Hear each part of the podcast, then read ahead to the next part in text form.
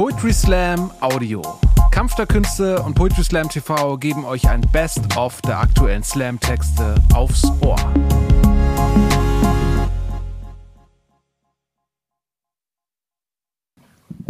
Hallo. Ja, schön, dass wir Kontakt haben. Mein Name ist Henrik und ich bin vor kurzem 30 geworden. Mhm. Okay, ja, da gehen die Reaktionen auseinander. Manche sind so, echt? Andere sind so, oh. Ähm, 30, das ist ein Alter, das häufig Stress auslöst. Und ähm, falls hier Leute im Raum sind, die noch nicht 30 sind, Isabel, macht euch, macht euch bitte keine Sorgen. Das ist eure Zukunft.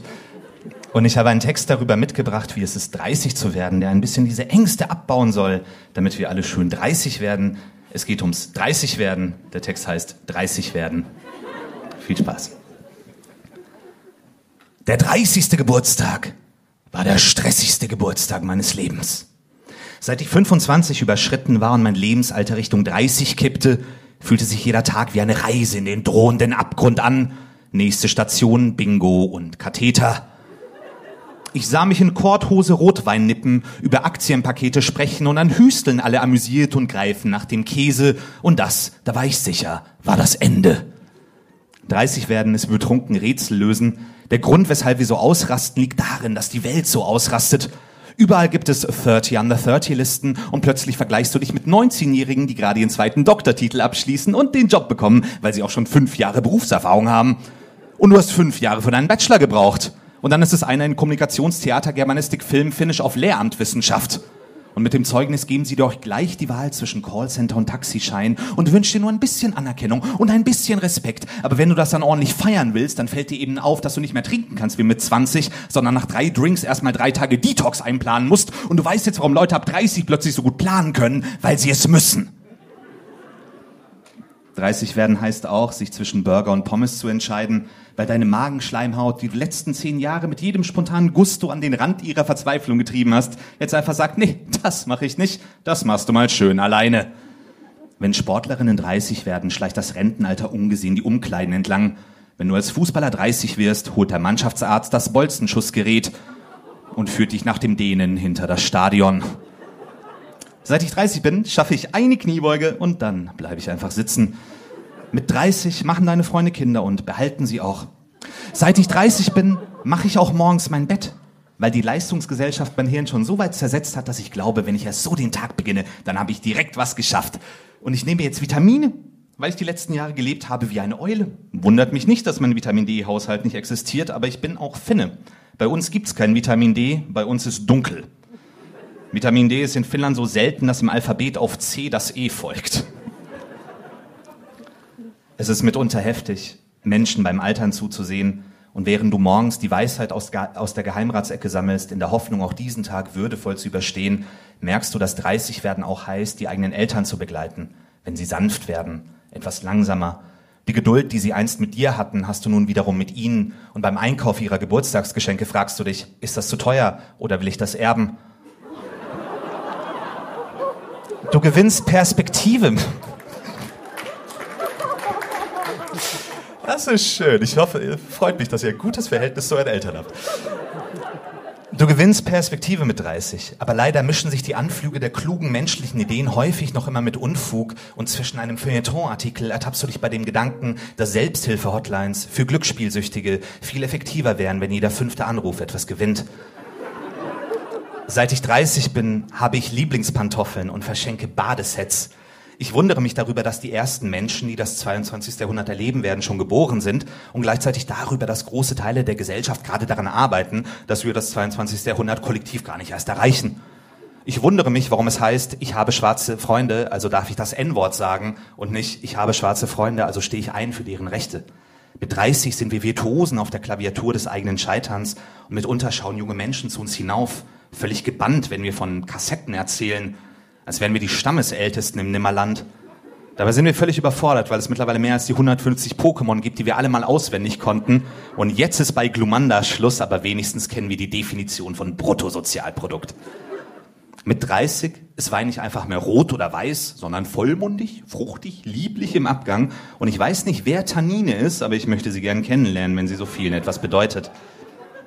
Wir sind Zeitzeugen der Raute-Taste, haben unseren Schwarm noch nach der ICQ-Nummer gefragt und im Anschluss tiefgehende Gespräche mit einem russischen Hacker geführt. Heute kämpfst du dich durch eine Kaskade stetig schlimmer werdender Nachrichten, die auf deine Synapsen eindreschen und die Eindrücke zu einer grotesken Installation aus Panik, Angst und Furcht verlöten. Und du fragst dich, ist das neu? Oder merkt mir das erst jetzt, weil alle Handys eine Kamera haben?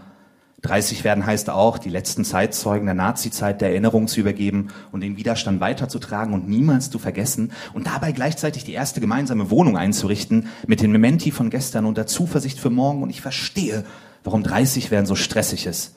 Denn es wird sehr viel daran gehängt. Denn was jetzt ist, wird mal die gute alte Zeit. Und was da noch kommt, macht sich zu dieser Zeit bereit. Da lässt sich viel gestalten. Gestalten wir mal los, damit sich 30 werden auch für andere noch lohnt. Vielen Dank. Ja, wunderbar. Schön, dass wir nochmal Kontakt haben. Ich freue mich sehr, dass ich dieses Finale eröffnen darf. Ähm, ich habe vorhin anklingen lassen, dass ich Finne bin. Das ist wahr, allerdings nur die halbe Wahrheit. Ich bin halb Finne, halb Ungar. Das ist eine interessante Situation, in die meine Eltern mich da hineingezeugt haben. Und ähm, ja, ich laufe regelmäßig vor Linguistinnen davon, die in meinen Kopf gucken möchten. Es ist wild. Und ich habe aus dieser Situation ein Buch werden lassen, aus dem werde ich euch gleich was vortragen. Das Buch hat einen sehr, sehr schönen Titel. Es heißt, es hat 18 Buchstaben und neun davon sind Ys. Das geht zurück auf mein finnisches Lieblingswort. Es gibt im Finnischen ein Wort für das Gefühl der Euphorie und Zufriedenheit, die du empfindest, wenn du in einer Hüpfburg herumspringst. Dieses Wort ist sehr, sehr lang und besteht zur Hälfte aus Ys und es heißt Hüppedöne Dödedüs. Nehmt es euch mit, möge es euch Freude bereiten falls ihr das nächste Mal irgendwie Hangman oder Galgenmännchen spielen wollt und mal checken wollt, wie stabil eure freundschaftlichen Beziehungen sind, ist das ein sehr gutes Wort dafür. Und ähm, der erste Text, den ich vortragen darf, ähm, ist ein Text, bei dem es darum geht, wie sich Ereignisse auf Sprache und äh, Sprechgewohnheiten auswirken.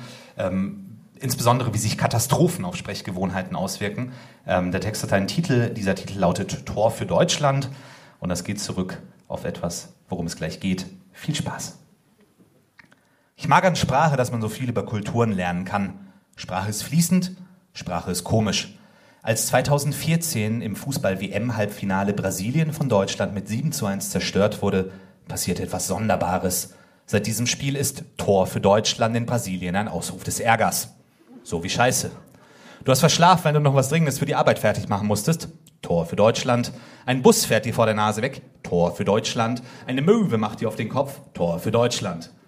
Es ist schön, wie kleine Katastrophen sich in der Alltagssprache einnisten. In Ungarn sagt man immer noch typisch wessert Mohatschnal, wenn irgendwas schief läuft.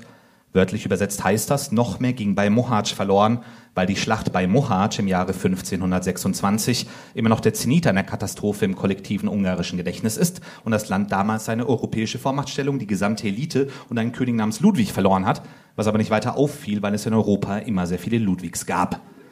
Und heute zwei Weltkriege, zwei gescheiterte Revolutionen, eine verlorene Sissi, ein verlorenes WM-Finale und ein Mauerfall später ist das immer noch die Zeile, wenn das Kind eine Klasse nicht besteht oder der Orban mit 48 Prozent der Stimmen eine Zweidrittelmehrheit holt. Abgesehen von kleinen und großen Katastrophen ist Sprache auch daher so wundervoll, weil wir dank ihr viel über Kulturen lernen können. Ein Beispiel. Der Deutsche verdient Geld, der Amerikaner macht Geld, der Ungar sucht Geld. Das ging auch bei Mohatsch verloren.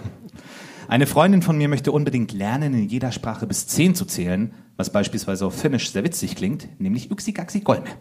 Ein Freund wiederum möchte in jeder Sprache die Übersetzung für Bier kennen. Ich habe versucht, die beiden zu verkuppeln, damit sie überall ein bis zehn Bier bestellen können. Die Liebe ist ohnehin sehr vielsagend. Auf Spanisch machst du keine Hundeaugen, wenn du jemanden treu doof anhimmelst. Du machst die Augen eines geköpften Lamms. Ist eine romantische Sprache. Im Kroatischen besteht ein hauchdünner Unterschied zwischen Volimte und Molimte. Das eine bedeutet bitte und das andere ich liebe dich. Und das ist die Geschichte, wie ich beinahe einen Kellner aus Split geheiratet habe.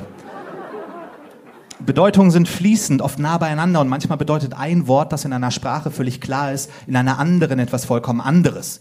Auf Finnisch heißt Schau mal beispielsweise Cazzo, was auf Italienisch wiederum Schwanz bedeutet und als Schimpfwort verwendet wird, wie eben Tor für Deutschland. Das habe ich früh gelernt Damals, als ich mit fünf klein, lockig, unschuldig mit meiner Mama in Rom war und völlig entgeistert auf das Kolosseum zeigte und Gazzo rief und daraufhin all die italienischen Mütter ihre kleinen, lockigen, unschuldigen Kinder erschrocken von mir weggezerrt haben und meine Mama kopfschüttelnd anstarrten. Und weil meine Mama Finnin war und weil finnische und italienische Mimik sie auf diametral unterschiedlicher Positionen innerhalb des Koordinatensystems interkultureller Kommunikation befinden, entbrannte ein Streit, was ich nicht mitbekam, weil das Kolosseum schon sehr krass ist. Und da stand ich da also und rief nur Gazzo, Gazzo, Gazzo, damit meine Mama endlich schaut geschaut und dann waren wir auf der Polizei und dann gab es Eis.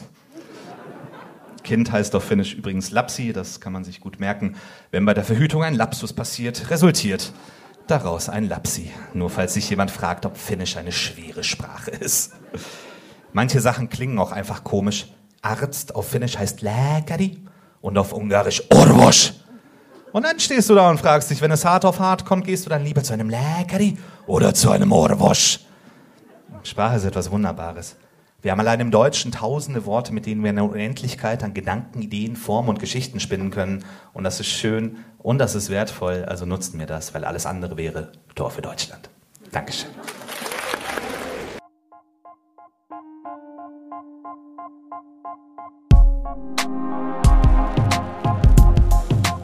Danke fürs Zuhören. Wenn ihr mehr Slam-Texte aufs Ohr wollt, folgt uns auf Spotify, Apple Podcasts und überall, wo es Podcasts gibt.